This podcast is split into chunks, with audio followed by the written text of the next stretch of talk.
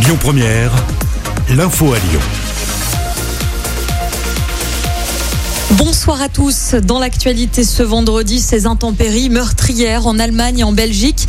Plus d'une centaine de personnes sont décédées, des milliers d'habitants ont dû être évacués. Plusieurs maisons ont été détruites à cause des crues et dernièrement, suite à ce glissement de terrain près de Cologne en Allemagne ce matin, des dizaines de personnes sont toujours portées disparues.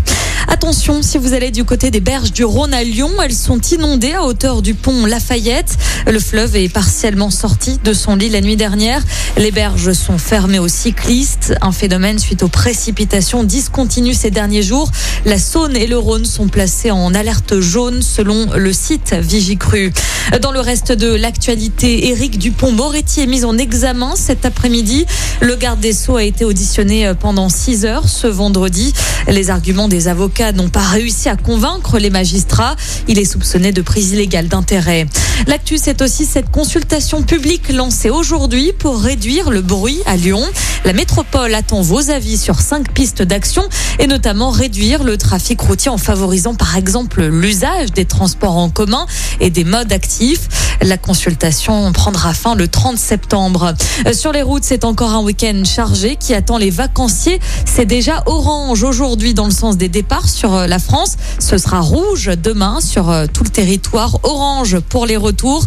Il est recommandé d'éviter l'autoroute A7 entre Lyon et Orange demain de 8h à 17h. On termine avec du football. L'OL jouera contre les Allemands de Wolfsburg demain soir à 21h. C'est un match amical au Groupama Stadium pour préparer la reprise du championnat. On rappelle que l'accès est gratuit pour les abonnés. La billetterie est ouverte à tous. L'accès se fera sur présentation du pass sanitaire pour tous les supporters âgés de 11 ans et plus.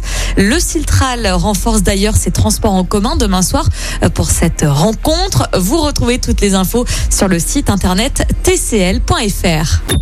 Écoutez votre radio Lyon Première en direct sur l'application Lyon Première, lyonpremière.fr et bien sûr à Lyon sur 90.2 FM et en DAB+. Lyon